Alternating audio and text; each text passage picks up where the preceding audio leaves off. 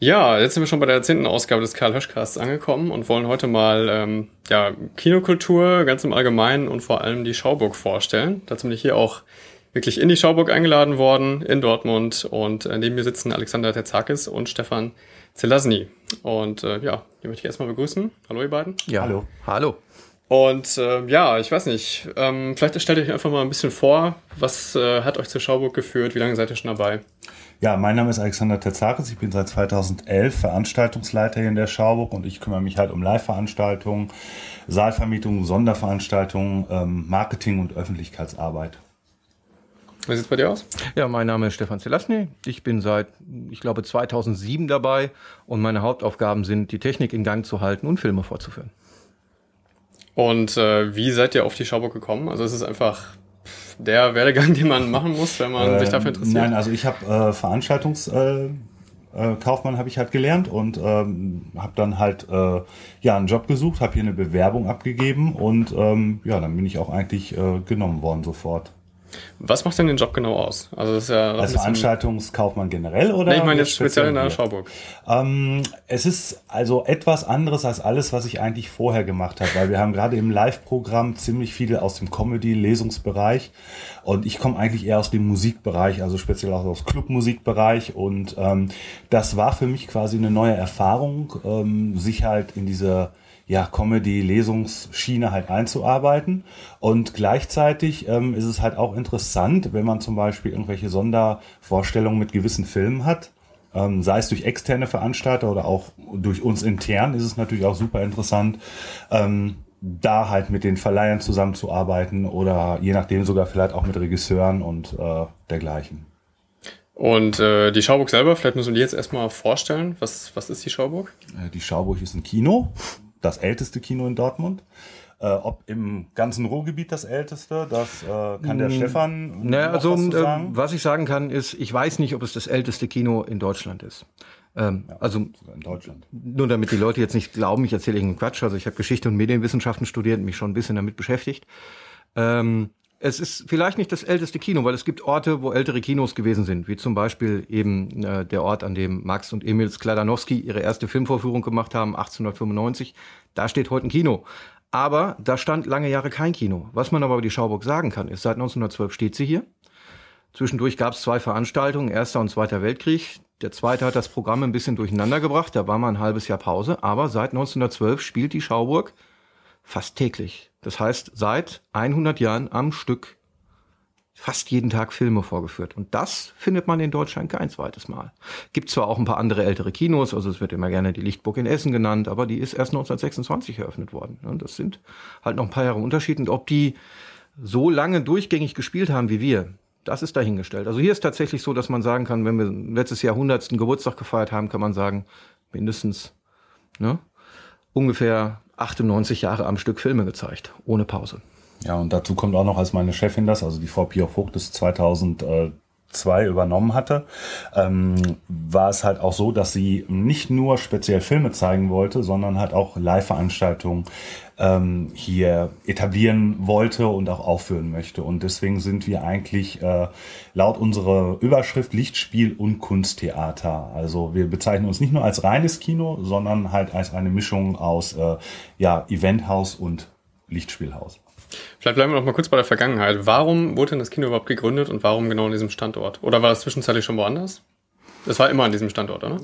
Es war immer an diesem Standort. Ähm, also da müssen wir ein bisschen weiter rausholen. Äh, wie der Stefan äh, schon gerade sagte, gab es halt damals ähm, die ersten Filmprojektoren oder die Filmverführung, äh, die halt irgendwann von Paris hier rübergeschnappt sind. Und damals äh, gab es kein festes Kino.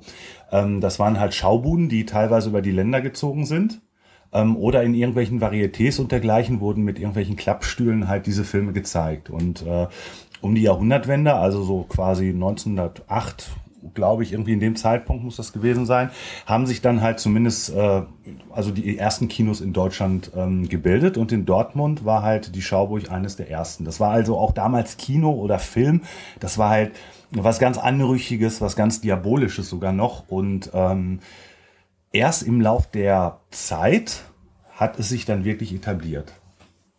Es war ein Teufelsding am Anfang. Ja, ja. Also ähm, genauer Werdegang ist also ähm, das, was wir heute beobachten, dass halt aus alten Kinos Schuhgeschäfte wurden. Das war um die Jahrhundertende genau andersrum. Also man hat Geschäfte gesucht und hat dann dort Kinos eingebaut. Und äh, die Schauburg ist wirklich äh, kein Kino-Neubau. Also das Gebäude, was wir vorne sehen, die Front, die hat tatsächlich schon gestanden. Das war ein Geschäftshaus. Aber der gesamte Saalanbau, der ist speziell für ein Kino gebaut worden. Das heißt, das war das erste Mal in Dortmund, dass halt nicht äh, ein Ladenlokal genommen wurde, eine Leinwand reingestellt wurde und ein Kinoprojektor hingestellt wurde, sondern dass man sich wirklich Gedanken gemacht hat, wir bauen ein Haus, in dem Filme gezeigt werden, eben im Kino.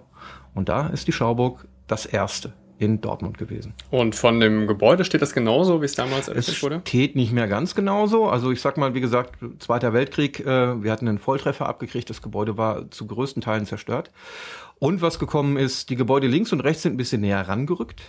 Äh, auch die Straßen vorne und hinten sind ein bisschen näher rangerückt. Das heißt, an allen Ecken wurde immer so ein bisschen was abgenommen. Aber unser Saal ist in seiner Grundbausubstanz noch so, wie er 1912 gebaut wurde. Das ist alles, jetzt sieht es ein bisschen anders aus. Also wir haben ab, ähm, abgehängte Decken und auch der Balkon, den wir mal hatten, da haben mal 500 Leute drin Platz gefunden mit einem äh, Kinoorchester. Ich will gar nicht wissen, wie die da gesessen haben. Äh, so viel Kapazität haben wir nicht mehr. Aber wenn ich zum Beispiel hier durch die Kriechgänge gehe, um irgendwelche Kabel zu legen, dann kann ich noch die original abgehängten Decken sehen. Und wo wir hier gerade sitzen, dann siehst du ja auch äh, mindestens drei verschiedene Treppenaufgänge. Ne? Mhm. Also ist auch wahnsinnig umgebaut worden. Ich kann auch wirklich Besuchern, die Interesse dran haben, einfach mal zwei, drei Stellen zeigen, wo man dann wirklich noch so den Original 1912er Charme sieht. Also sehr, sehr gerne oder sehr, sehr, sehr gern zeige ich immer unten, wir haben ein Foto hängen von 1927 mit zwei äh, Lampen. Und dann gehe ich mit den Leuten 20 Meter weiter und da hängen die Lampen tatsächlich noch an der Stelle an der Wand.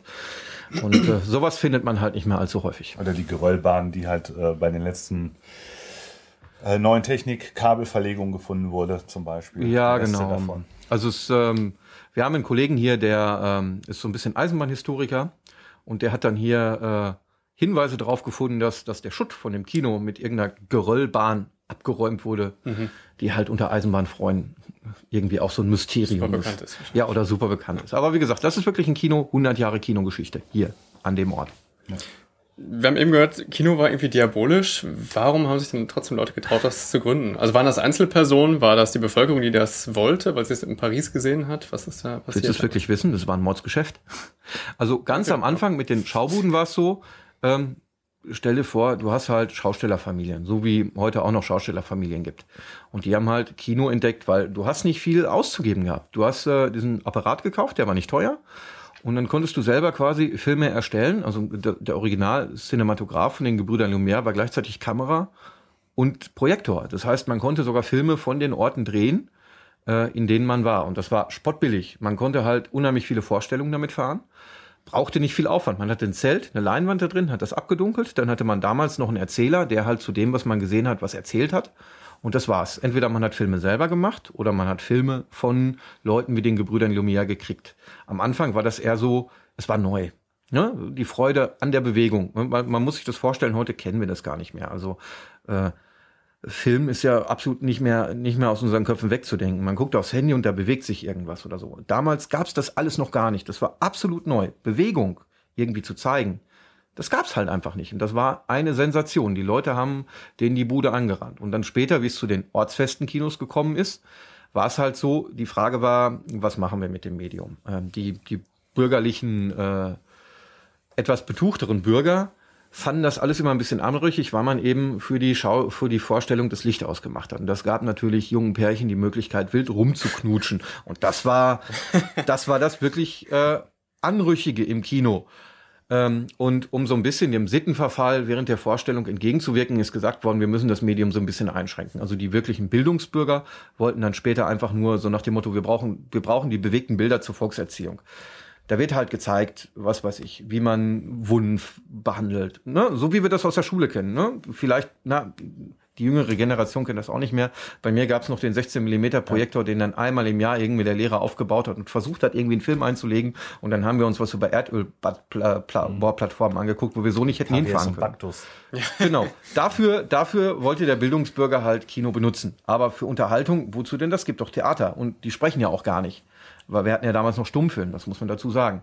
Ähm, Ähm, es gibt aber gerade hier äh, in Dortmund ein schönes Buch, das heißt Acht Stunden ist kein Tag. Da drin ist abgedruckt ein Buch, äh, ein Bild, eine, eine, eine Diskussion zwischen zwei, ähm, zwei ähm, Leuten, die in Dortmund gewohnt haben, einmal Bildungsbürger, einmal Hausfrau.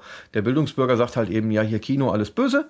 Volkserziehung und die Hausfrau sagt, ja, ich bin Mutter von irgendwie fünf Kindern äh, ich habe nicht viel Geld, ich habe einen Mann zu versorgen und ich habe auch nicht viel Freizeit ähm, und äh, ich habe auch nicht viel Zerstreuung in meinem Leben. Und ich bin ganz froh, wenn es ein Kino gibt. Und sie beschreibt dann auch, dass sie nach, nach der Vorstellung rauskommt und zu Tränen gerührt war und sich halt eine Theaterkarte einfach nicht leisten kann. Also ich sag mal so, 1900, 1910 war Kino halt eine der wenigen Dinge, die man als Arbeiter überhaupt finanzieren konnte.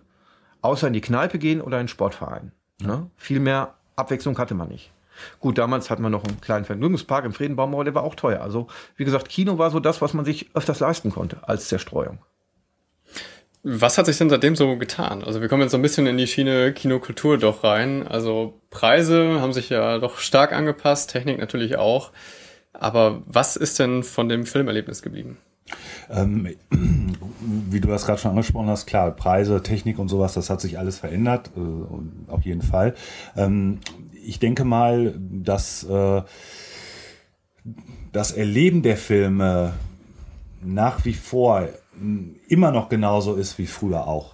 Also ich glaube, wenn ich ins Kino gehe und äh, mir einen Film angucke, sei es jetzt eine Blockbuster-Produktion oder irgendeine Independent-Produktion, Programmkino, was auch immer, und ich mich auf die gute Geschichte, die hoffentlich erzählt wird, einlasse und einlassen kann und diese erlebe, bin ich immer noch für zwei Stunden in einer anderen Welt und kann wirklich den kompletten Alltag vergessen. Daran wird sich nichts geändert haben. Was sich natürlich speziell an äh, der Technik zum Beispiel auch geändert hat, ist natürlich die rasante Entwicklung der Computeranimation oder generell der Einsätze vom Computer. Es ist heute im Film ja nichts mehr unmöglich. Wenn ich damals bedenke, zum Beispiel, sage ich jetzt nur King Kong oder äh, die Ray Harryhausen-Filme mit Stop-Motion-Animation oder die äh, Superman-Filme mit Rückprojektion, ähm, dergleichen, Bluescreen und dergleichen, ähm, das hast du halt heute nicht. Es ist halt heute alles fotorealistisch. Und ich denke mal, dass äh, das auch teilweise vielleicht so ein bisschen ist, wenn man so sagt, so, ja, das habe ich gesehen, jetzt ist wieder nichts Neues oder es, es kann eigentlich im Prinzip nichts mehr Neues kommen. Selbst jetzt durch diesen, durch dieses 3D ähm, ist das zwar ganz äh, spannend mit Pop-out-Effekten und mit Tiefe, je nachdem, was man für Filme schaut oder wie gut es gemacht ist.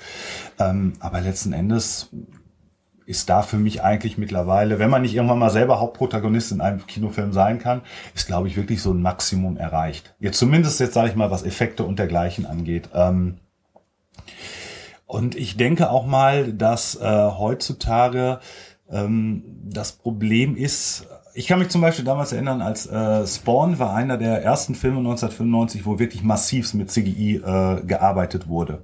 Und ähm, es gab dort ziemlich viele äh, Kritiken und ich hab, kann mich noch an einen äh, Artikel aus der Cinema-Zeitung, glaube ich, erinnern, wo gesagt wurde, dass äh, CGI ein schönes Mittel ist, um Fantasiewelten zu erzeugen. Allerdings, wenn es zu plakativ eingesetzt wird oder zu häufig, dann ähm, hat man irgendwie nur noch das Gefühl, dass man in einem Computerspiel drin ist. Und das ist ja auch etwas, was zum Beispiel, wenn wir jetzt nochmal einen Bogen zu Star Wars äh, ähm, schlagen, der wirklich die Trickrevolution damals revolutioniert hat. Ähm, das ist halt das, was viele auch an der äh, ersten Trilogie, also an den Prequels, ähm, bemängeln, dass halt zu wenig äh, Modelle eingesetzt wurden, äh, dass halt wirklich total viel aus dem Computer kam. Und wenn man sich jetzt zum Beispiel Prometheus anschaut, wo Ridley Scott wirklich einen Großteil mit Modellen gearbeitet hat und klar auch mit CGI, aber halt nicht äh, zu viel, sondern auch natürliche Kulissen genutzt hat, ist da der Eindruck schon anders. Also es wirkt halt einfach nicht ganz so plastisch, sondern reeller. Und ich würde mir halt wünschen, äh, klar ist das eine Kostensache natürlich, ähm, Filme werden teurer und dergleichen, aber ich würde mir natürlich schon wünschen, wenn äh, im Bereich Film es wieder ähm, mehr hingehen würde zu mechanischen, materiellen, technischen Modellen, Orten oder dergleichen halt. Wenn wir jetzt gerade schon bei Steven Spielberg sind, der war ja eigentlich derjenige, der auch diese Modelle haben wollte mhm. und eben gar nicht diese Tricks angewandt hat mit Computertechnik. Das ging ja damals auch gar nicht. Äh, inzwischen mit den Prequels hat er es aber doch selber so äh, gewünscht.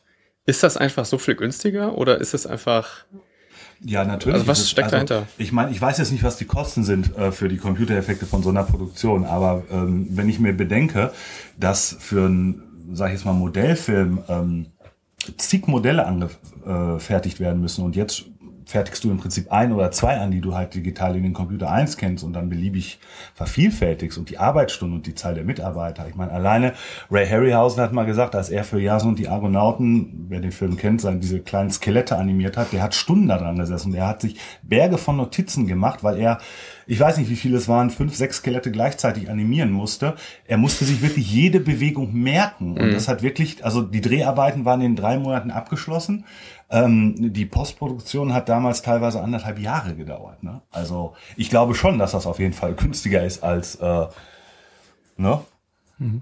Ja, also für mich ist immer so, um mal wieder auf die Anfangsfrage zu kommen. Es gibt immer zwei Dinge, wie man Leute ins Kino locken kann. Die eine funktioniert von jeher seit dem Zeitpunkt, als ein gewisser Georges Méliès festgestellt hat, dass man eine Handlung in den Film bringen kann. Also die ersten Filme bestanden halt darin, dass man halt wirklich Bewegung aufgenommen hat. Pferde im Galopp, Züge, die auf einen zukommen und dann, uh, da bewegt sich was und der Zug überfährt uns gleich. Und Georges Méliès war einer der ersten, der auf die Idee gekommen ist, mit einem Film eine Geschichte zu erzählen. Und das funktioniert heute noch. Wenn du eine gute Geschichte erzählst in einem Film, gehen die Leute in den Film, auch ohne dass der 3D ist, ohne dass der einen besonders guten Ton hat oder oder. Und dann gibt es natürlich das andere Publikum, das immer noch vorhanden ist, das sensationslüsterne Publikum, die sich damals halt auch den Zug angeguckt haben. Die muss ich immer wieder mit neuen technischen Neuerungen bringen. Und da haben wir im Kinobereich eine ganze Menge gemacht. Halt, ne, Tonfilm, wuhu, plötzlich sagen die was. Dann, ähm, ich sag mal, Farbfilm, Cinemascope, ganz breites Bild. In Amerika, Cinemerical, riesen Leinwände. Dann Tonsysteme, Sense-Around, damals 1978, das große Erdbeben, hier unser äh, Vorführ, ich will jetzt nicht Uli sagen, sonst haut er mich, wenn es hört. Der Heinz, der schon etwas länger Kino betreibt, der meinte, ja, er hätte damals das große Erdbeben vorgeführt und äh, äh, in dem Haus darüber wären irgendwie die Leuchten umgefallen, aber die Leute im Kino wären immer total begeistert gewesen. Das ist so das, was wir jetzt momentan auch wieder haben mit 3D. Hatten wir auch in den 60ern schon. Ne? Natürlich wesentlich aufwendiger mit Analogfilm als digitale Technik. Auch nicht ganz so schön. Aber ich sag mal, da auch nach gut zehn Jahren eigentlich nicht mehr das gewesen, was die Leute zieht. Ähm, das ist natürlich auch ein ganz schöner Effekt, wenn du jetzt irgendwelche Naturdokus machst. Also ich sag mal, die Sparte, die IMAX früher gefahren ist. Da gibt's interessante Filme, wo der Effekt eingesetzt werden kann. Aber brauche ich das jetzt wirklich, um eine Geschichte zu erzählen? Das kann ein schönes Beiwerk sein. Also ich meine, den Avatar sehr schön eingesetzt, zehn Punkte für die Umsetzung. Der Film hätte aber auch funktioniert in 2D, um ganz ehrlich zu sein. Ähm, und wenn man sich das mal auch so anguckt, auch in den 50er Jahren hatten wir da schon ein schönes Beispiel, ist äh, das Monster aus der schwarzen Lagune, ja. der absolute uh, 3D-Blockbuster. Amazonas. Ähm, der, wenn man sich den heute anguckt, einfach nur noch total ulkig wirkt, auch wenn man die 3D-Effekte hat. Andersrum, Alfred Hitchcock bei Anruf Mord, ähm, ein Kulissenfilm in einem Wohnzimmer, 3D der wirkt einfach genau wie Avatar natürlicher dadurch, dass wir den 3D-Effekt haben. Der ist aber auch nach, nachbearbeitet, nachkonvertiert, ne? Der war nicht ursprünglich in 3D. Der oder? war ursprünglich in 3D, tatsächlich. Achso, ich weiß jetzt die Blu-ray, die ist nämlich in 3D, die sie jetzt raus. Genau, der. Film ist ursprünglich in 3D gedreht worden und da merkt man, ein Regisseur wie Hitchcock genau, arbeitet einfach mit, die gehen jetzt vor dem Sofa her, die gehen hinter dem Sofa her. Mhm. Dadurch kriegt die Szene eine gewisse Normalität. Und wenn man so Meister des Suspense ist wie, wie Hitchcock, dann bringt man erstmal eine gewisse Normalität rein und dann fängt man an, die Handlung abzuknicken und zu sagen, so, jetzt merke ich, es läuft irgendwas schief. Und dann ist 3D auch ein super Mittel. Aber wie gesagt, man braucht diese ganzen technischen Dinge nicht. Gute Filme in den letzten Jahren zum Beispiel, ne, ziemlich beste Freunde, brauchte ja. kein 3D. Und, und ich glaube, keiner, der den Film gesehen hat, wird je sagen, scheiß Story, hätte ich den mal in 3D gesehen. genau. Ja, hast du das Gefühl, dass, ähm, dass Filme immer noch so wahrgenommen werden wie früher? Also es, die Filme sind alle im Internet irgendwie verfügbar, man kriegt die sogar, bevor sie im Kino laufen. Äh, die Technik lenkt irgendwie ab. Äh, es ist einfach für jeden immer da. Freuen sich die Leute noch so auf Filme? Ich glaube ja. Also mit Sicherheit ist es davon abhängig, was es für ein Film ist, was es für eine Produktion ist und äh, auch was der Einzelne auch steht. Und ein Film im Kino zu gucken ist immer was anderes, als wenn ich ihn jetzt zu Hause im, im, im Internet schlimmstenfalls gucken würde oder äh, auf DVD, Blu-ray, obwohl man da ja auch schon eine schöne Heimkinoanlage haben kann. Nein, also ich glaube, Filme kommen im Kino einfach anders. Und ich glaube auch, die Menschen ähm, erleben das gerne. Was vielleicht viele zurückschreckt, ist vielleicht der hohe Preis teilweise von Kinos mit 3D oder sowas, wo ich dann mal vielleicht locker bei 15 Euro bin. Wenn ich da mit meiner Familie reingehe, ist das natürlich schon happig, ne?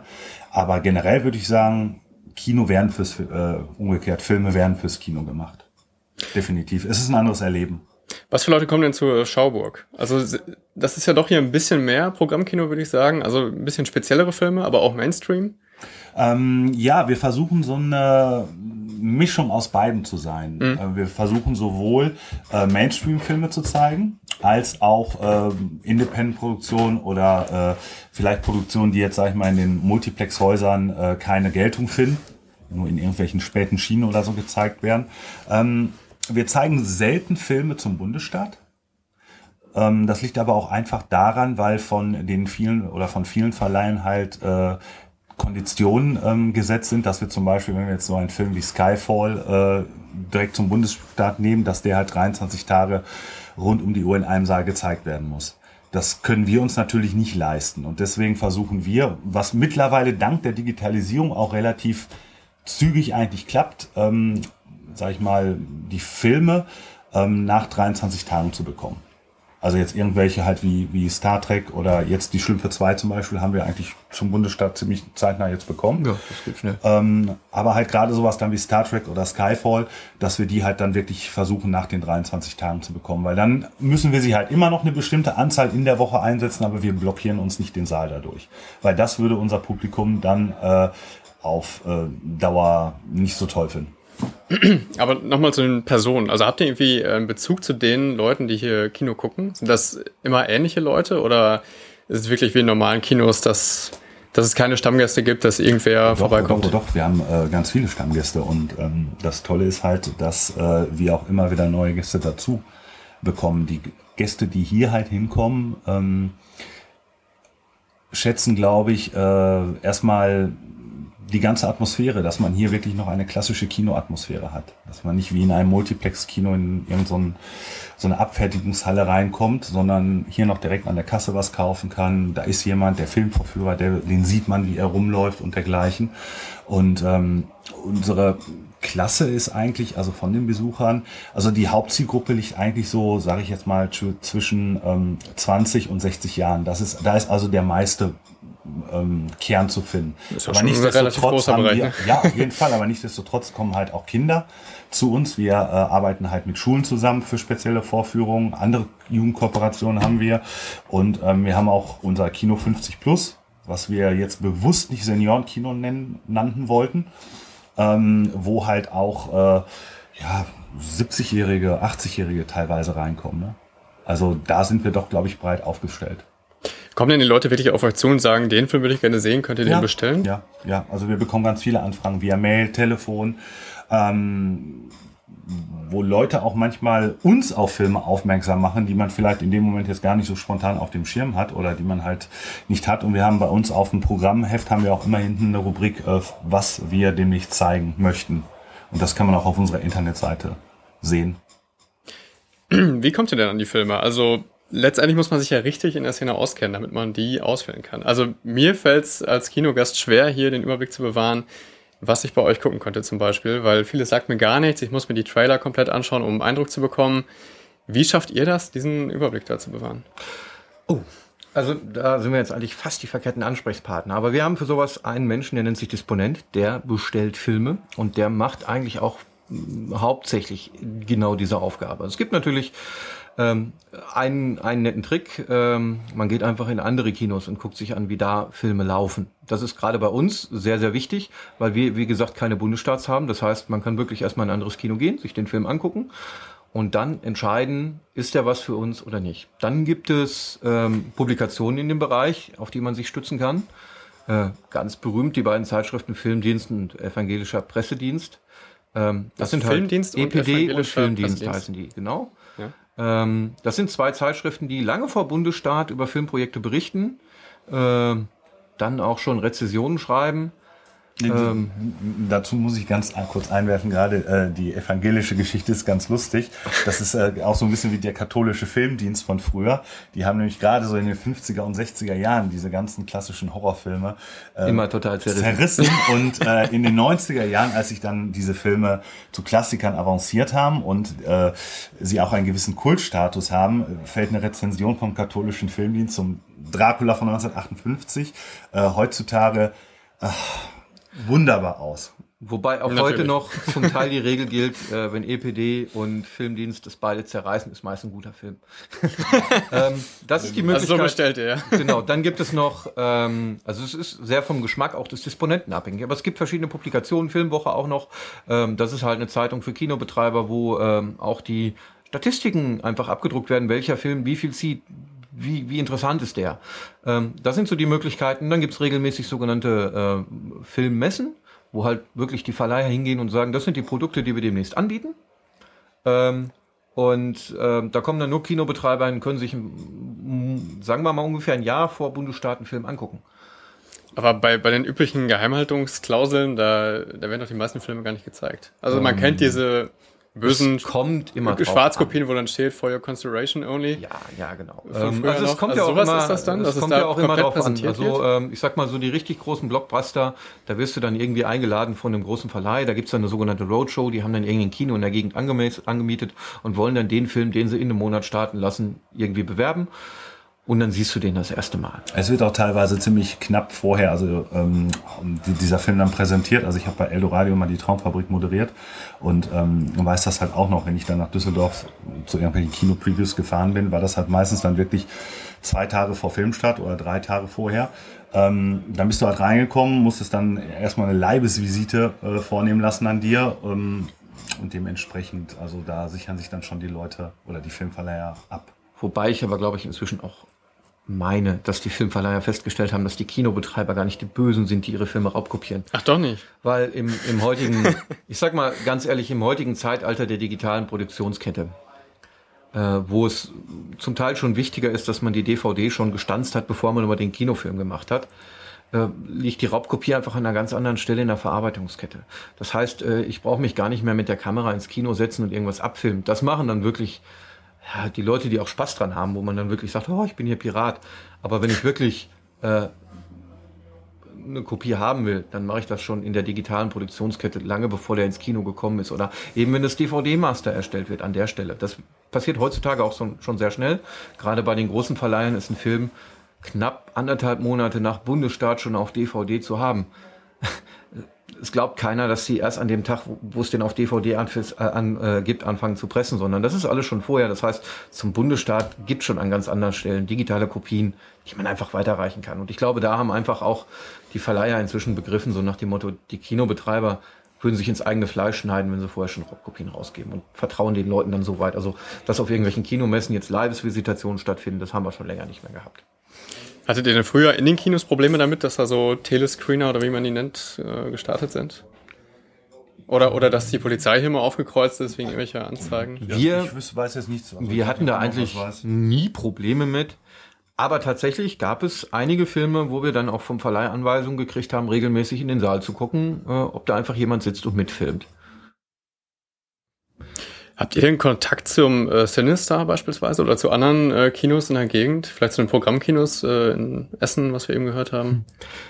Also tauscht man sich aus oder ist das nur auf den Messen? Ah ja, kenne ich. Ja, aber leider nicht so, wie man es vielleicht gerne hätte. Also klar, man hat einen Kontakt untereinander. Ähm, aber irgendwie äh, fehlt mir da dann doch ein bisschen so die Zusammenarbeit untereinander. Also ich habe das selber auch schon mal äh, angedacht und wollte es auch schon länger umsetzen, ähm, dass man sich halt mal einfach mal irgendwie an einen Tisch sitzt und mal vielleicht in irgendeiner Art und Weise ein, ein übergreifendes Filmfestival plant, ob das jetzt mit den Kinos in Dortmund ist, ob es äh, mit den äh, Kinos, äh, sage ich jetzt mal in Essen oder wo auch immer ist. Und es gibt vereinzelt, gab auch schon vereinzelte Gespräche mit dem Depot und dergleichen oder auch mit den Sweet 16. Aber ähm, so ganz wirklich in Bewegung ist das Ganze leider noch nicht gekommen. Woran scheitert sowas? Gibt es letztendlich doch zu viel oder sind die nee, Leute nee, zu nee, zufrieden? Nee, nee, also ich glaube, um Gottes Willen, also wir sehen uns eigentlich auch untereinander nicht als eine Konkurrenz an. Also mhm. das kann man auch gar nicht sagen. Also ich bin jetzt jemand, der wirklich aus Überzeugung Kino macht und deswegen treibe ich mich auch nicht nur hier rum, sondern auch in ganz anderen Kinos. Ähm, Und ähm, es ist halt einfach so, es ist nicht so, dass man miteinander nicht reden möchte, mhm. sondern dass man einfach momentan wirklich so sehr damit beschäftigt ist, irgendwie ähm, wirklich selber voranzukommen. Und äh, manchmal ist es so, da läuft es gut. Äh, da hat man zwei, drei Monate, da ist echt super Geschäft bei allen. Dann kriegt man die Beine nicht, äh, nicht an den Boden und dann ist man auch wirklich damit beschäftigt, wirklich äh, alles reinzustecken in das laufende Programm. Und dann gibt's so ein Loch, da hat man einfach nichts zu tun. Leider ist das nicht bei allen Kinos der gleiche Zeitpunkt. Sonst könnte man sagen, so, jetzt äh, haben wir gerade mal alle nichts zu tun und, und setzen uns jetzt zusammen. Ja. Bis jetzt ist es halt nicht immer daran gescheitert, dass dann irgendeiner gerade nicht konnte. Also ja. es ist nicht so, dass man nicht zusammenarbeiten möchte, sondern dass einfach irgendwie die Zeit ungünstig war. War es jetzt von Stadt zu Stadt verschieden, wer wann ausgelastet ist? Oder woran lag das? Das, wenn ich das wüsste. Ja, ich meine, das hört sich ja an, als könnte man das Problem lösen. Ne?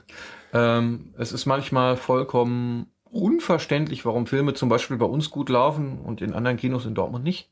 Mhm. Ähm, manchmal muss auch einfach, sage ich mal, der Film zum Kino passen. Das ist manchmal so, weil, ähm, wie gesagt, äh, man, man legt ja dann doch durch seine Programmstruktur, ich sag mal, so eine gewisse Schiene fest.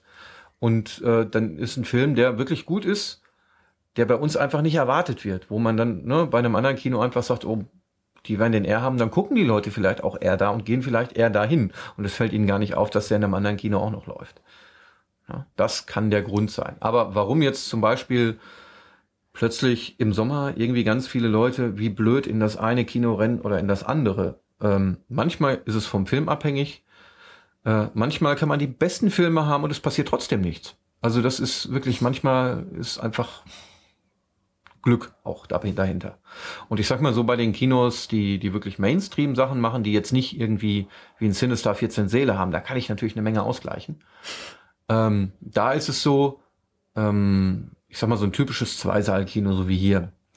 Äh, da hat man dann alle drei Monate irgendwie einen absoluten Kassenschlager. Zum Beispiel Skyfall war einer der letzten. Da sind ne, die ersten Wochen waren die Kinos, man musste gar nichts machen, sie waren einfach voll.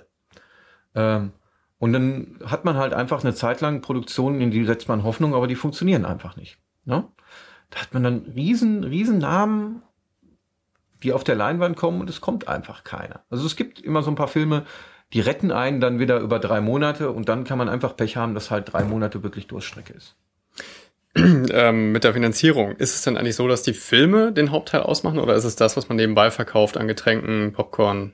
Weiß ich nicht. Ähm, sowohl als auch. Also ähm, wir finanzieren auch ziemlich viel durch Saalvermietung unter anderem auch.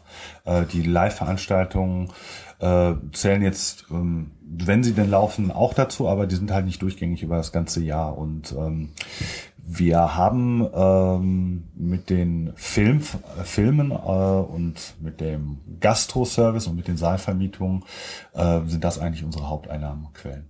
Aber macht das Spaß? Das hört sich ja so ein bisschen an, als hätte man alle drei Monate wieder so einen Knick und müsste sehen, dass man da über die Runden kommt. Also ja, kann man da solide wirtschaften oder? Äh, es trägt sich, sagen wir mal so. Also man kann jetzt nicht verlangen, dass man jetzt hier irgendwie eine, sich eine goldene Nase verdient oder, äh, weiß ich nicht, ausgesorgt hat, aber es trägt sich definitiv. Und äh, ich meine, solche Zeiten hast du überall. In mhm. jedem ähm, Betrieb hast du Zeiten, die super gut sind und du hast Zeiten, die schlecht sind. Und äh, ja, das ist nun mal so, ne? Ja. Punkt. Ja gut, manchmal sagt man ja auch, es ist wirklich am Limit, 50-Stunden-Woche, die Leute machen schon Überstunden. Nein, nein, nein, nein. Also ähm, das ist noch nicht so weit. Das, das ist wirklich, äh, also wir werden, ähm, wir, wir dadurch, dass wir jetzt ein privater Betrieb sind, müssen wir natürlich auch kommerziell denken.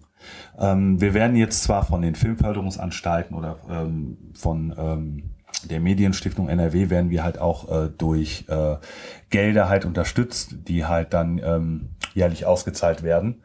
Aber wir haben jetzt keinen Sponsor, der hinter uns steht. In dem, also zumindest kein finanzieller Sponsor, der jetzt sagt, wir übernehmen äh, die Filmkosten oder dergleichen. Also das äh, ist natürlich nicht so einfach, weil man wirklich äh, quasi die ganzen Gelder halt selber äh, generieren muss. Und ähm, gerade ich jetzt, sage ich mal, als Veranstaltungsleiter ähm, im Marketingbereich oder Pressebereich würde mir wünschen können oder würde mir gerne wünschen, jeden Monat äh, zwei Anzeigen in Zeitung schalten zu können. Aber das ist halt nun mal leider dann auch nicht immer möglich. Ähm, vielleicht kommen wir jetzt einfach mal auf den ganzen Kinoapparat drumherum. Also es gibt ja irgendwie Produzenten, ausführende Produzenten, Regisseure, das Ganze, was den Film halt irgendwie erstellt und dann natürlich die Verleiher, über die haben wir eben auch schon gesprochen. Äh, sind das alle Akteure, die man so kennen muss oder wer spielt da noch mit rein? Wie ist der Ablauf, wenn ich jetzt einen Film zeigen möchte? Schade, dass Thomas jetzt gerade nicht hochkommt und ein Filmstudent. Also sagen wir mal so, du kannst als Drehbuchautor oder als Regisseur eine Idee haben für einen Film. So, und dann ist das Problem, Film drehen kostet einfach Geld. So, dann kannst du entweder versuchen, das Geld zusammenzukriegen, oder der etwas kommerziellere Weg ist, es gibt halt ähm, ähm, große Produktionsfirmen. Ne? Du hast ganz am Anfang mal sowas erwähnt wie, äh, sagen wir mal, Sony Paramount oder Fox oder so. Das sind halt Firmen, die sich darauf spezialisiert haben, Filme zu produzieren. Die äh, holen sich im Prinzip Angebote von kreativen Köpfen an, also sei es jetzt ein Regisseur, der eine Idee hat für einen Film, wenn man einen Namen hat, ist das natürlich besser, hören sich das an und stellen dann erstmal Gelder zur Verfügung, dass der ein Drehbuch ausarbeitet, und dann gibt's natürlich, ne, also ich lasse jetzt nicht irgendeinen Drehbuch schreiben, schon in dieser frühen Phase kann das ja schiefgehen. Nachdem der dann die Grundidee aufgeschrieben hat, kommen dann schon die ersten Leute von der Produktionsfirma, lesen sich das Drehbuch durch und sagen, geht so oder geht so nicht und fangen an dran zu sägen. Ähm, dann kommen wir zum reinen Produktionsprozess. Also da haben wir auch Produktionsfirmen, zum Teil ist es dasselbe wie der Verleih. Ähm, da kommen wir gleich nochmal zu, was der Verleih genau macht. Das sind halt die Leute, die dann das Geld zur Verfügung stellen, um den Film wirklich zu produzieren. Also wirklich die ganzen Kostüme, die Sets, Riesenausgaben, das kostet Milliarden. Da müssen wir gar nicht drüber reden. Ähm, und ganz, äh, dann haben wir entweder wirklich eine, eine reine Produktionsgesellschaft, die den Film produziert, Meistens ist das gekoppelt an einen Verleih. Das heißt, wenn ich den Film fertig habe, muss ich ja auch das ganze Geld, was ich jetzt verpulvert habe, irgendwie wieder reinholen. Und dafür brauche ich genau wie bei Büchern einfach eine Struktur. Bei Büchern ist es ein Verlag, bei Filmen ist es der Verleih. Der sieht halt zu, dass er die Filme irgendwie verkauft bekommt. Das ist in erster Linie, ich bringe die in die Kinos, ich bewerbe die. Ich, wie gesagt, dazu gehört einmal die Werbung und dann muss der Film ja auch irgendwie wenn ich jetzt das Filmmaterial fertig habe, in irgendeiner Form auch immer zu den Kinos hingeschafft werden. Einen Vertriebsweg müssen die haben. Ähm, dann, wie gesagt, der Film kann noch so gut sein. Äh, wenn ich keine Reklame dafür mache, wird ihn keiner gucken. Das muss sicher, sichergestellt sein. Ähm, und ich meine, wir haben in, in, in Europa oder in Deutschland gönnen wir uns so ein bisschen den Luxus, dass wir Filme fördern. Das ist auch eine ganz wichtige Sache. Sonst würden nämlich ganz viele Filme, so wie zum Beispiel ziemlich beste Freunde, gar nicht erst gedreht werden können. Das sind super Ideen. Aber ein großes Hollywood-Produktionsstudio hätte das gar nicht erst in Angriff genommen. Das heißt, da ist dann wirklich so, dass, dass eben äh, staatliche Förderungen einspringen und dann werden solche Filme produziert. Sowas haben wir in Europa. Sowas gibt's in Amerika gar nicht. Finde mal einen amerikanischen Arthouse-Film. Gibt's nicht. Weil da das kommerzielle Interesse ganz weit oben steht. Und wie gesagt, auch europäische Filmproduktionen generell, egal welche, im Vergleich zu dem, was in den USA an Geld verpulvert wird, sind das hier alles Spielzeugbeträge, über die wir reden. Ne? Also, Zu, ne? Zumal äh, das auch ein, ein großer Grund ist, äh, warum Tarantino oder andere äh, Regisseure halt ihre Filme auch gerne in Europa drehen weil sie hier einfach auch dann die Zuschüsse bekommen, die sie in Amerika nicht äh, bekommen würden. Also Quentin Tarantino mag Deutschland und Berlin ganz toll finden. Ja. Das ist mit Sicherheit nicht der Hauptgrund, warum er hier jetzt Inglourious Bastards dreht. Aber wird sowas nicht äh, geprüft, ob jemand überhaupt förderungsbedürftig ja, ist, ist? Ja, natürlich, aber das ist ja kein Problem. Wenn der Regisseur jetzt äh, Quentin Tarantino ist und mittlerweile hat sowohl Warner, Universal oder wie auch immer, die haben alle ihre Produktionsgesellschaften oder Tochterfirmen auch mittlerweile in Deutschland oder in Europa sitzen. Ähm, der Regisseur kann ja amerikanisch sein, wenn ein Großteil des anderen Produktionsteams äh, oder des Darstellerteams halt europäisch europäisch ist, gibt es da überhaupt keine Probleme. Also so ein typisches Beispiel für einen auch hochgradig mitgeförderten Hollywood-Film in den letzten Jahren äh, war Cloud Atlas. Auch Tom Tick war als Regisseur dabei. Die meisten Leute wissen gar nicht, dass der Wald, wo das gedreht worden ist, war irgendwo in der Mark Brandenburg. ähm, und eben nicht irgendwo im äh, amerikanischen Hinterland. Ähm, es ist, Münster. Ja, genau. Es ist schon so, dass, dass da auch eine Menge getan wird. Und wie gesagt, in Europa, ähm, bei uns hat vielleicht die Filmindustrie gestartet, in Berlin. Aber ähm, wir haben eine Menge kaputt gemacht, eben durch die Veranstaltung, über die gerade gesprochen haben, nannte sich Zweiter Weltkrieg. Ist einfach auch wirklich die gesamte Filmindustrie Richtung Amerika abgewandert. Okay, ich würde gerne ganz noch ganz kurz noch mal äh, zusammenfassen, wie die ähm, ja wie die Rollen da zusammenhängen in dieser in diesem Industrieapparat. Ähm, Produzent ist jetzt also nicht gleichzeitig Studio, sondern der Produzent sucht sich ein Studio, das war richtig? Das kann so sein. Also zum Beispiel jetzt hier Beispiel äh, von äh, George Lucas mit Star Wars, damals 1977. Hatte die Idee, Krieg der Sterne zu drehen. Ähm, irgendwie die letzten Science-Fiction-Produktionen sind total gefloppt, ist mit seiner Idee hingegangen und sagt, ich habe hier eine Idee, ne? Film über Weltraum und so und ganz großartige Geschichte und ist bei den großen Studios angekommen und die haben halt alle gesagt, nee, nicht, nicht unser Ding. Und hat dann wirklich sein Geld zusammengekratzt und Lucasfilm, das ist eine reine Produktionsgesellschaft, mhm. gegründet und dann damit den Film produziert. Und als der Film fertig war, hat man den dann Studios vorgestellt und die haben dann gesagt, Ne? Ja. Nicht? Also er musste auf jeden Fall erst selber finden, es wollte ihm keiner Kohle geben. Nein, das, das Problem war damals, es wollte ihm wirklich keine, keiner Kohle gegeben, äh, geben. Ähm, George Lucas hatte einen Vorentwurf fertig und ist damit halt zu den Studios hingerannt und alle haben, äh, wie du auch gesagt hast, zu der Summe, die er auch haben wollte, abgewinkelt und bei 20th Century Fox gab es eine Umstrukturierung vom Geschäftsführer und äh, Alan Ladd Jr. war dann zu dem Zeitpunkt Geschäftsführer und hat äh, den Entwurf dann ähm, von George Lucas bekommen und äh, Fox hat grünes Licht gegeben, allerdings nicht, ich glaube 15 Millionen wollte er haben für die Produktion, hat aber letztendlich nur 10 Millionen bekommen. Und äh, daraufhin, Lukas hatte schon die Lukas-Film gegründet, definitiv, mhm. ähm, hatte äh, Lukas äh, dann quasi äh, das grüne Licht bekommen und die finanzielle Hilfe halt ähm, Krieg der Sterne zu realisieren. Und er hat halt auch auf einen großen Teil seiner Gage verzichtet, aber dafür hat er halt ein ganz, äh, im Nachhinein ein ganz tolles äh, Ding gemacht. Er hat sich halt sämtliche Merchandising-Rechte mhm. sichern lassen. Genau. Aber da sieht man halt so den, ja. den typischen Funkt also man, man sitzt ja auch, wie du gerade gesagt hast, im Kino und wundert sich über diese ganzen Logos, die da kommen. Dann kommt erst die Fanfare von 20th Century Fox, dann kommt irgendwie Spyglass Productions und man fragt sich, was wollen die eigentlich von mir? Mhm. 20th Century Fox ist der Verleih. Die geben auch noch mal Geld dazu. Spyglass. Aber die sind nicht gleichzeitig Produktionsfirma. Die müssen nicht Produktionsfirma aber können. Sie können. Okay. Hm? Ähm, also es gibt tatsächlich auch sowas wie Sony TriStar, hier die ganzen James Bond Filme, da hast du auch eine andere Produktionsfirma, die geben denen direkt Geld dafür zu sagen, produziert einen James Bond Film. Ja. Ähm, das muss nicht so sein, also es, es, kann tatsächlich sein, dass erstmal eine Produktionsfirma selber versucht, Mittel zusammenzukriegen. Wenn man dann das Projekt so weit hat, so wie George Lucas zum Beispiel, dass man es vorstellen kann, da hast du aber schon eine Menge Geld investiert. Dann kommt ein Verleih und sagt, okay, wir, wir machen an der Stelle weiter. Und dann gibt's natürlich erst nochmal einen finanziellen Schub. Genau. Ja? Ähm, das ist so der Weg. Und der Fall, also wie gesagt, wir haben eine Produktionsgesellschaft, die das Ganze, die die Ideen, das Drehbuch ausarbeitet und die auch das ganze Equipment erstmal zur Verfügung stellt und erstmal anfängt, den Film zu drehen. Dann kommt der Verleih. Und manchmal ist Verleih und Produktionsgesellschaft auch noch ein und dasselbe. Kann man da mal ein paar Namen nennen, dass man das so fix kriegt? Oh, also, also speziell so Produktionsfirmen. Ich glaube, die Verleiher kennt man alle. Also zumindest so die, die ganz großen. Das ist ja immer der, der erste Vorspann, der da kommt. Mm, genau. Also sagen wir mal so, so Standard äh, Produktionsgesellschaften äh, sieht man auch manchmal bei den, bei den Regisseuren. Also ich sag mal, Lucasfilm haben wir gerade schon gehabt.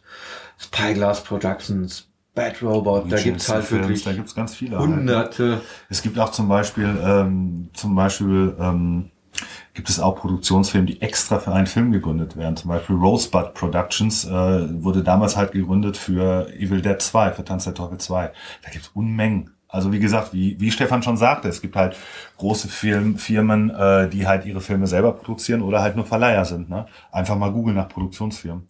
Mhm. Ja.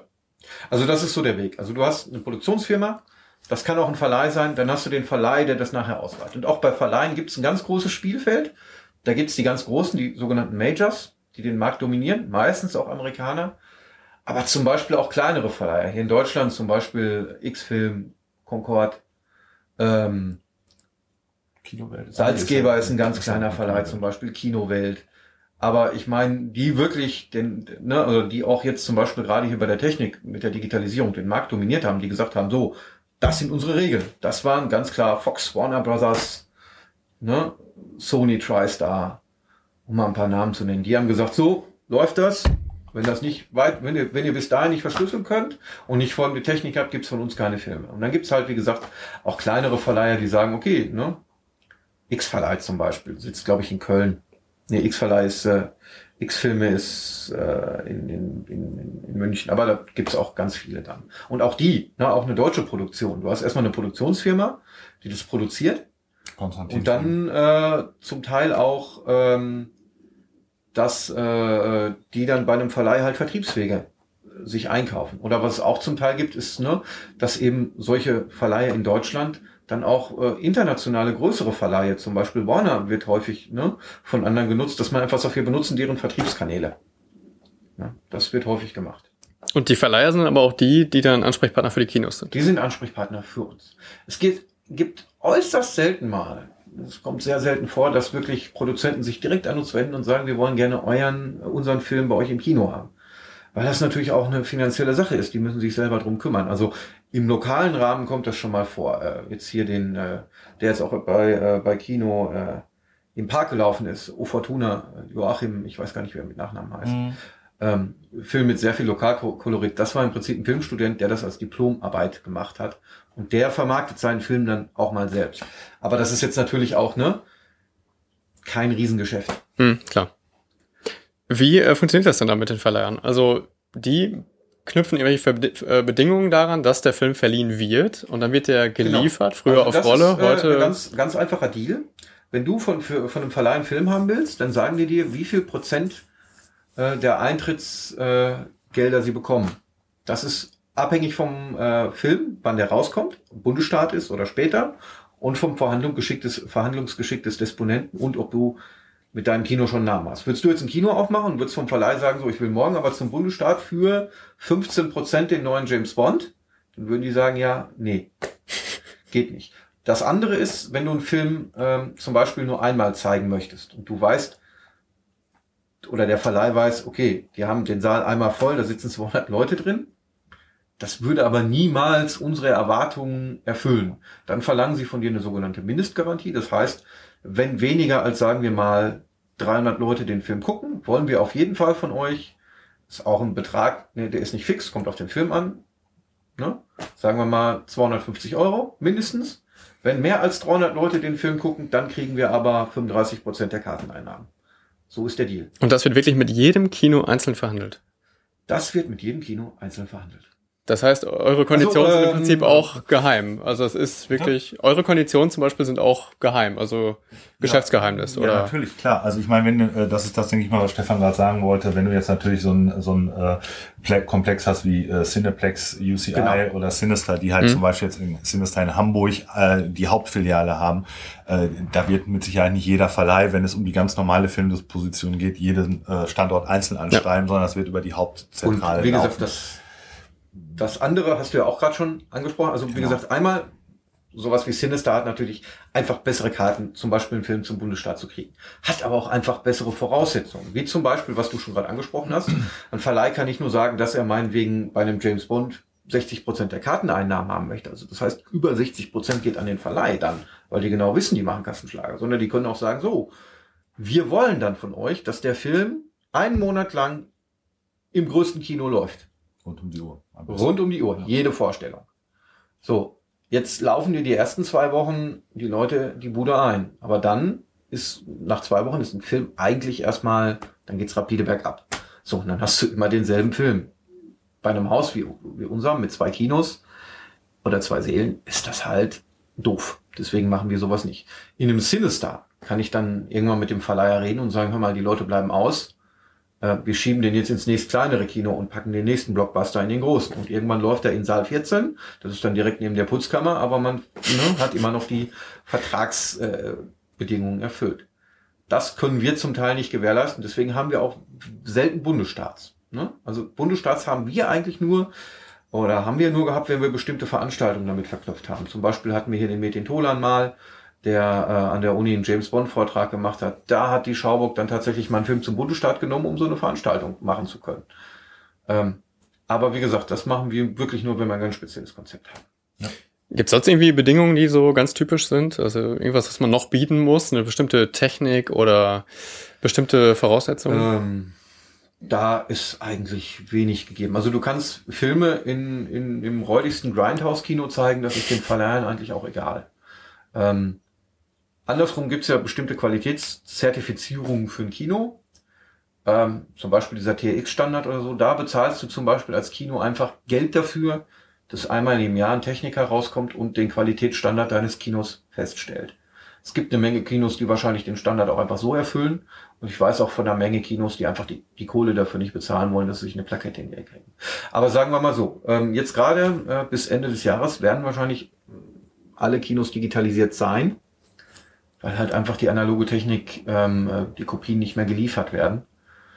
Und dann haben wir erstmal einen relativen Schritt nach vorne gemacht. Das heißt, dann hat jedes Kino Mehrkanalton. Ihr habt in fast jedem Kino eine sehr gute Projektionsqualität, weil halt einfach jedes Kino jetzt gezwungen wurde zu modernisieren. Also zum Teil hatten wir in den letzten Jahren, bis jetzt halt dieser drastische Schritt gekommen sind, hatten wir sehr krasse Qualitätsunterschiede in der in der Art und Weise, wie man Kino betreibt. Also ne, da kann man Objektiv nehmen, was ich ins Altglas geschmissen hatte. Da zeigen manche Leute noch Filme mit.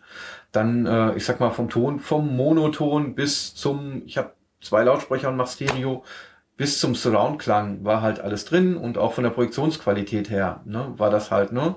Dann war die Maschine halt gewartet, man hat drauf geachtet, dann sah das Bild gut aus, weil, ne, auch wenn die Leute jetzt zuhören und ich sage Digitalvorführung, dadurch haben wir jetzt einen Schritt nach vorne gemacht ich bin wirklich jemand, der gerne analog vorgeführt hat. Habe ich einen gut gewarteten analogen Projektor und habe ich wirklich eine gute analoge Kopie, dann glaube ich, dass die wenigsten Kinozuschauer den Unterschied feststellen werden. Und die meisten ja, werden mir sogar noch sagen, dass die analoge Kopie schöner ist, weil die einfach mehr Tiefenschärfe hat. Mhm. Das Problem ist einfach nur, dass kein Geld ausgegeben wurde in den meisten Kinos zur Instandhaltung der Maschinen. Es wurde mhm. lieblos mhm. vorgeführt.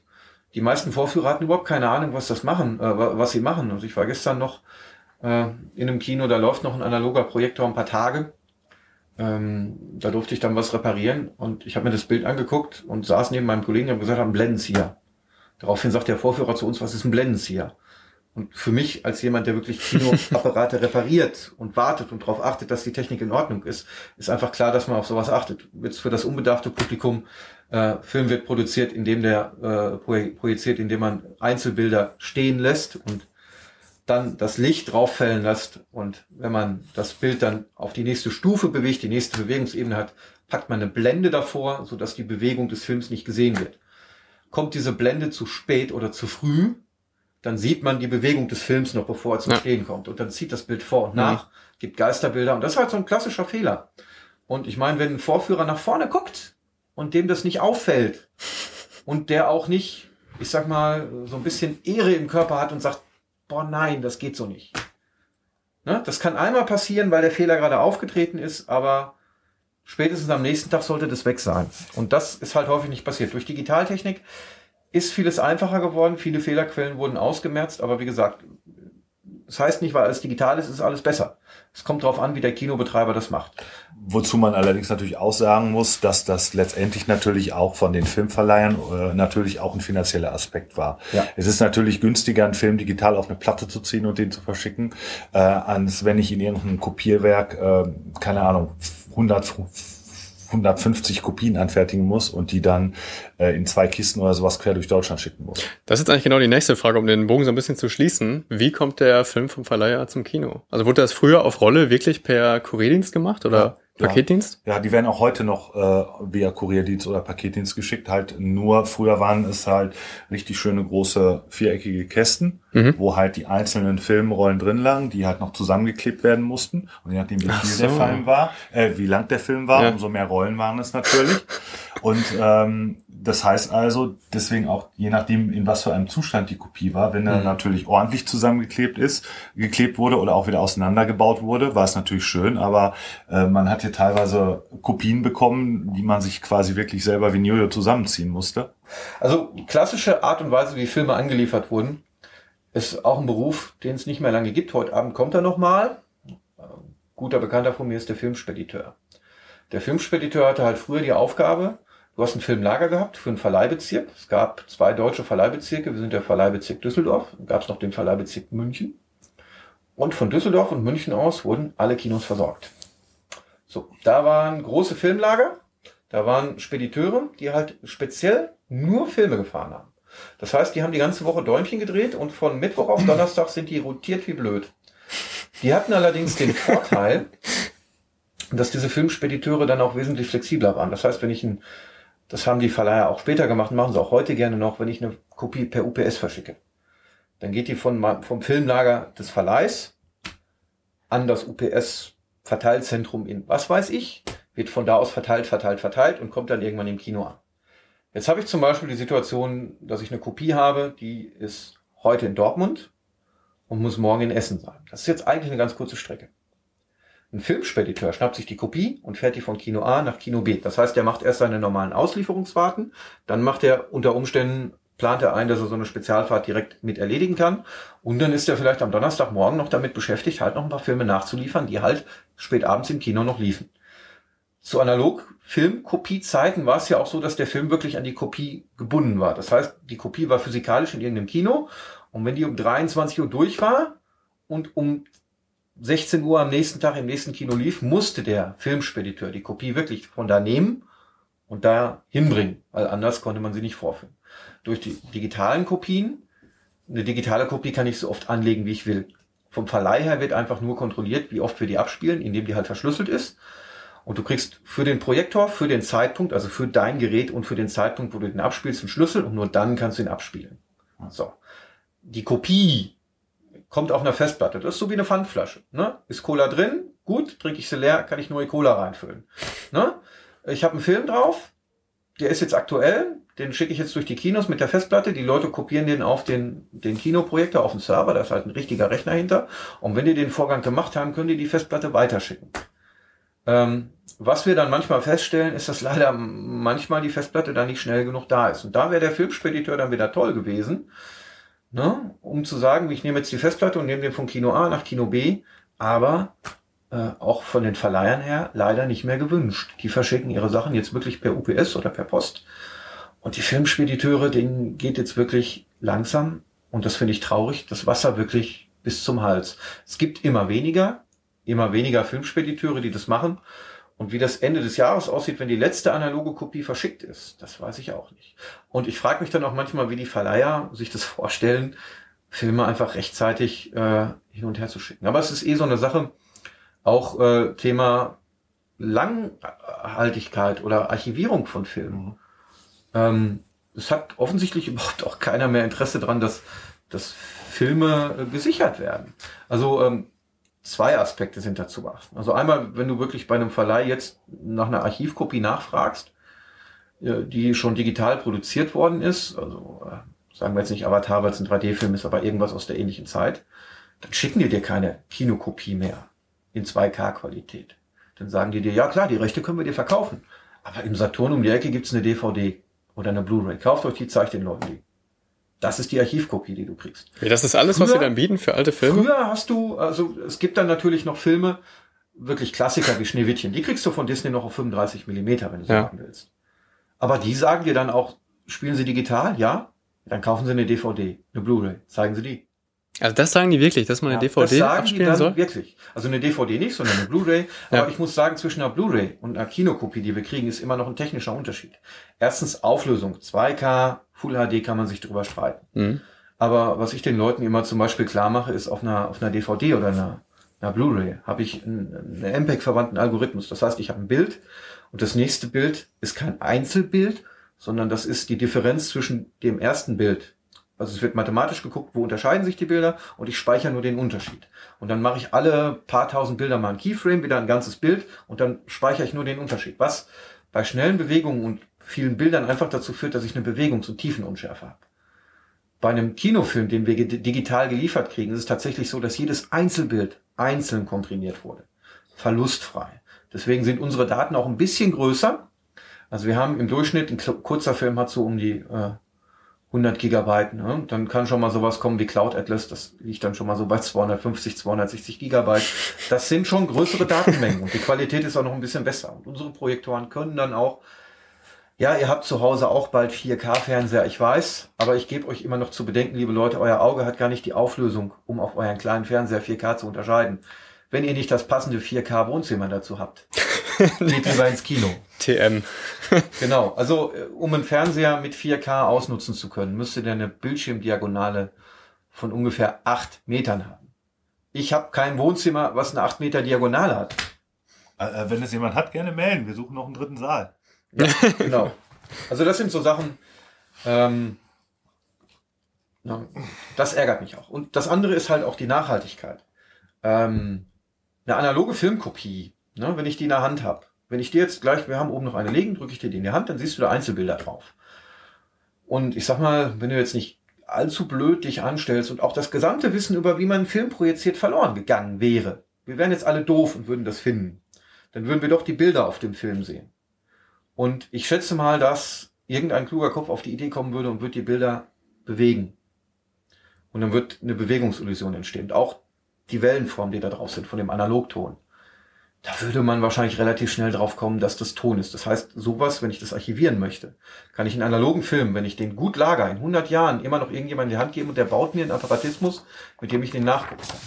Dass man digitale Daten mal ebenso rekonstruiert, wenn man überhaupt nicht weiß, was das ist, das ist Science Fiction. Ne? Wir kriegen irgendein Signal, was weiß ich hier, Contact, oh, guck mal, äh, Signal, und dann wird irgendeine 3D-Grafik gedreht und irgendein so Blondie sagt, da, Zeichen! Und zehn Minuten später haben wir die Rede von Hitler auf dem Bildschirm. Vor allem, das funktioniert nicht. Genau, und vor allem, da darf man auch nicht noch einen anderen Aspekt äh, vergessen, und zwar den kunsthistorischen. Und zwar, wenn du zum Beispiel so einen Film hast wie Metropolis, der über Jahre ja fast verloren gegangen ist, mhm. wo eigentlich nur noch ein Torso äh, war. Aber damals seiner Zeit wurden Kopien nach Russland, äh, nach ähm, Argentinien und was weiß ich nicht wohin geschickt besteht da natürlich auch die Möglichkeit, Jahre später, Jahrzehnte später, dass auf einmal irgendeiner äh, im Keller einen Kasten findet, ja. wo er auf einmal äh, irgendwelches Filmmaterial äh, zu diesem Film finden, findet, ähm, was eigentlich normalerweise gar nicht mehr existieren könnte. Und ähm, ich weiß es nicht, ob äh, von diesen neuen Filmen wie Avatar oder jetzt generell die ganzen Filme, die digital projiziert wird, irgendwie eine Master-Analog-Kopie angefertigt wird. Das, das, das weiß ich nicht, keine Ahnung. Ja, ich glaube nicht. Also, da ähm, haben sich schon einige darüber beschwert, dass das so teuer ist, die Digitalkopien immer wieder ja. rüber zu kopieren, damit die Festplatten Eben. nach fünf Jahren ja können. Jeder Verleih müsste ja eigentlich nur von seinem Film äh, wirklich neben den digitalen Kopien eine einzige analoge ziehen ja. für ähm, ne, für äh, das Archiv. Und ich denke mal, das ist halt auch sowas, äh, was Stefan gerade sagte, das wird, könnte dann auch verloren gehen, weil Deleted Scenes, wenn sie nicht gerade auf der DVD oder Blu-ray halt als Extras drauf sind, ähm, landen die wahrscheinlich im Papierkorb oder auf irgendeiner Datendiskette, DVD oder was weiß ich auch immer und sind dann irgendwann unbrauchbar. Vielleicht. Ähm, wie ist es denn grundsätzlich mit der, mit der Bildqualität jetzt? Hat sich dieser Digitalprojektor, den ihr angeschafft habt, gelohnt? Also würdet ihr sagen, dass man den haben will oder ist da noch so viel Nostalgie-Denken, dass man eigentlich äh, ganz gerne noch den 35 mm Film zeigen würde? Also das, äh, die Qualität ist natürlich schon bombastisch, definitiv. Also man sieht die Unterschiede. Skyfall war zum Beispiel in 4K oder auch Herr der Ringe und da, man merkt das schon. Die Frage ist natürlich, ähm, wie verliebt bin ich in das Nostalgische? Wir hatten zum Beispiel eine unserer letzten Analogvorführungen, waren auch von der TU Dortmund, äh, von der Fakultät der äh, Archäologie. Äh, Archäologie, sorry, Architektur, nicht Archäologie. Architektur äh, 2001, Odyssey im Weltall. Und den haben wir wirklich auf einer äh, analogen Kopie bekommen. Und das war auf jeden Fall auch eine schöne Kopie und das Bild war genial. Und man hat halt wirklich... Äh, durch dieses grobe Filmkorn zum Beispiel oder dergleichen ist es ein anderes Seherlebnis als digital. Aber dadurch, dass man auch von den Verleihern äh, angehalten wird, halt, oder ist gesagt, man muss digitalisieren, sonst gibt es überhaupt keine neuen Filme, äh, hat man da eigentlich gar keine Wahl. Wir hätten gerne noch unseren Analogprojektor, wenn unten im Filmvorführung noch Platz gewesen wäre, noch daneben gestellt, dass man wirklich sagen äh, hätte können, wenn, irgend, wenn, wenn sich nochmal die Möglichkeit ergibt oder jemand möchte eine analoge Kopie zeigen, können wir das. Aber das war leider aus platztechnischen Gründen leider nicht möglich. Mhm. Jetzt ähm, 3D-Kino. Was würde euch denn fehlen, damit ihr das hier darstellen könntet? Weil die Projektoren machen das doch mit. Es fehlen uns zwei Dinge. Äh, zum einen bräuchten wir ähm, irgendeine Art Brille. Da gibt es zwei Möglichkeiten. Also entweder wir bauen Shutter ein dann müssten wir Sender für den Shutter einbauen, dann könnten wir unsere Leinwand behalten. Oder wir müssten die Leinwand wechseln. Und das andere ist, unsere Projektoren unterstützen das grundsätzlich. Wir müssten halt nur andere Objektive einbauen, die müssten wir kaufen. Das wären die zwei Dinge, die uns fehlen.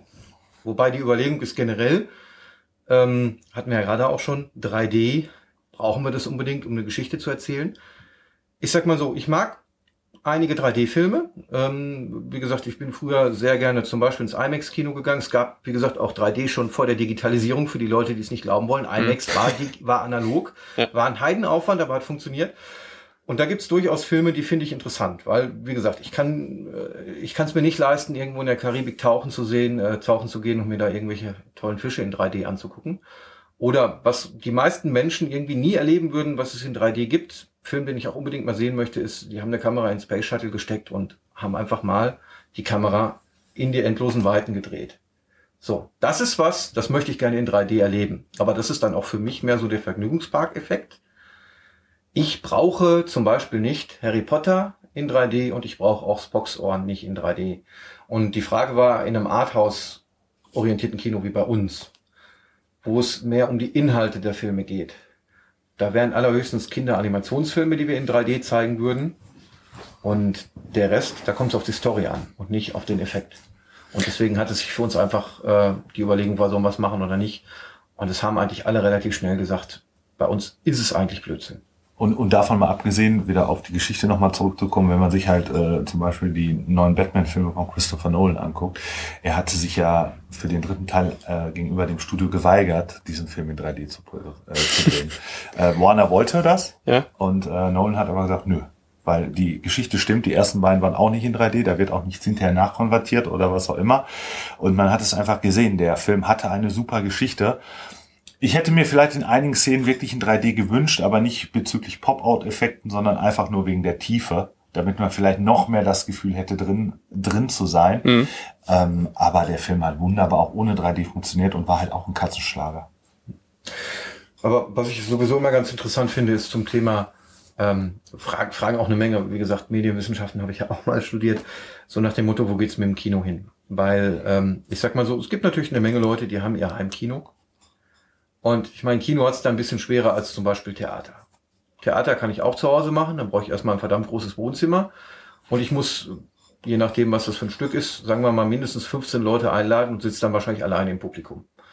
Ähm, bei Kino ist das ein bisschen schwieriger. Was ich allerdings immer wieder zu bedenken gibt, Kino besteht nicht nur aus der Leinwand und den Soundeffekten. Erstens, lieber Heimkinobesitzer, ich weiß, ihr habt dicke Stereoanlagen, aber wenn es drauf geht, drum geht zu gucken, wer mehr Watt hat, gewinnen wir. Das ist definitiv so, weil wir auch einen größeren Raum zu beschallen haben.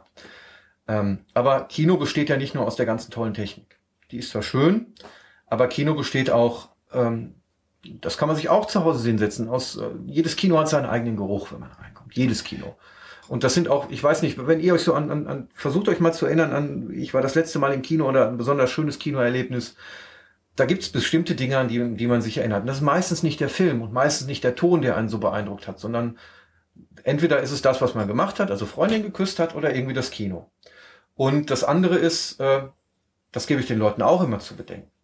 Klar, ihr könnt euch Borussia Dortmund auch ähm, zu Hause angucken in Full HD. Ihr könnt ins Stadion gehen, ist schon mal geiler, weil die Leute da sind. Aber äh, ich glaube, jeder, der zu Hause vor seinem Fernseher sitzt und sich äh, irgendwie alleine in Full HD ein Bundesligaspiel anguckt, hat weniger Spaß gehabt als derjenige, der auf dem Friedensplatz kaum was sehen konnte und mit Tausenden von Leuten, wenn, wenn ein Tor gefallen ist, gegrölt hat. Das werdet ihr nicht hinkriegen. Also ihr, ihr werdet nicht das Kino zu euch nach Hause kriegen, weil so, ne, das ist ja manchmal auch der Reiz, so nach dem Motto, man trifft Leute, die man eben nicht kennt. Ja, und das ist das, wo meiner Meinung nach Kino dann tatsächlich auch noch eine Zukunft hat. Natürlich kann ich das auch alles zu Hause machen. Natürlich kann ich mir den 4K-Fernseher in mein dementsprechend großes Wohnzimmer hängen. Finde ich ja auch alles ganz toll. Ne? Also ich bin Techniker, ich mag Technik. Ich habe nichts dagegen. Aber der Ort Kino, der bleibt. Und der hat immer was anderes. Und wenn ich zum Beispiel so an meine Kinoerlebnisse zurückdenke, dann ist das, wie gesagt, äh, das Vorortkino in Humbuch. Immer super Spaß gehabt. Ich kann mich kaum noch zum Teil an die Filme erinnern. Ich weiß, ich habe da irgendwann mal einen Werner-Film geguckt. Aber ich kann mich bis heute an die Wandbespannung von dem Kino erinnern und wie es war, mit meiner Mama da diese schöne geschwungene Treppe hochzugehen. Ich glaube, das sind Erlebnisse, die einen prägen, sei es jetzt kulturell oder auch sozial. Also, wie gesagt, schönen Gruß an die Burg in Witten, mein erstes Kino gewesen damals. ähm, ich glaube einfach, wie Stefan auch gesagt hat, es ist einfach mehr als nur sich hinsetzen und den Film gucken. Es ist das Ganze drumherum, äh, ob mit deiner Freundin, ob alleine mit Freunden, du machst dich fertig, du fährst irgendwo hin, du gehst irgendwo hin. Ähm, an einem schönen Sommerabend, äh, wenn der Film um kurz vor zehn zu Ende ist, kommst du raus und du spürst noch die Abendsonne, du hast den Popcorn-Geruch in der Luft. Äh, das ist einfach ein Eventcharakter und einfach ein sozialer Charakter auch, den du dort erlebst oder ein soziales Erlebnis. Und äh, deswegen glaube ich einfach, dass äh, wie auch schon ganz am Anfang gesagt, halt äh, Kino niemals sterben wird. Es wird technische Weiterentwicklung geben, es wird Umstrukturierung geben, aber das Kinoerlebnis selber wird, glaube ich, niemals sterben. Genau. So, so sehe ich das auch. Ist doch eigentlich ein schönes Schlusswort. Gibt es irgendwas noch hinzuzufügen oder hm. haben wir irgendwas Wichtiges vergessen? Nein, eigentlich nicht. Ja, genau. Oder? Denkt mal, wenn ihr das nächste Mal zu Hause vor eurem Full-HD-Fernseher sitzt, denkt mal drüber nach, ob ihr vielleicht was falsch gemacht habt. Und schon gar keine Filme im Internet gucken über irgendwelche komischen Seiten. Ja, sowas macht ja keiner. Solchen Kameradingern, das ist nämlich ganz schlecht. Genau. Okay, dann vielen Dank, Alexander und Stefan. Danke dir. Bitte, und bitte. danke fürs Zuhören. Ciao, ciao.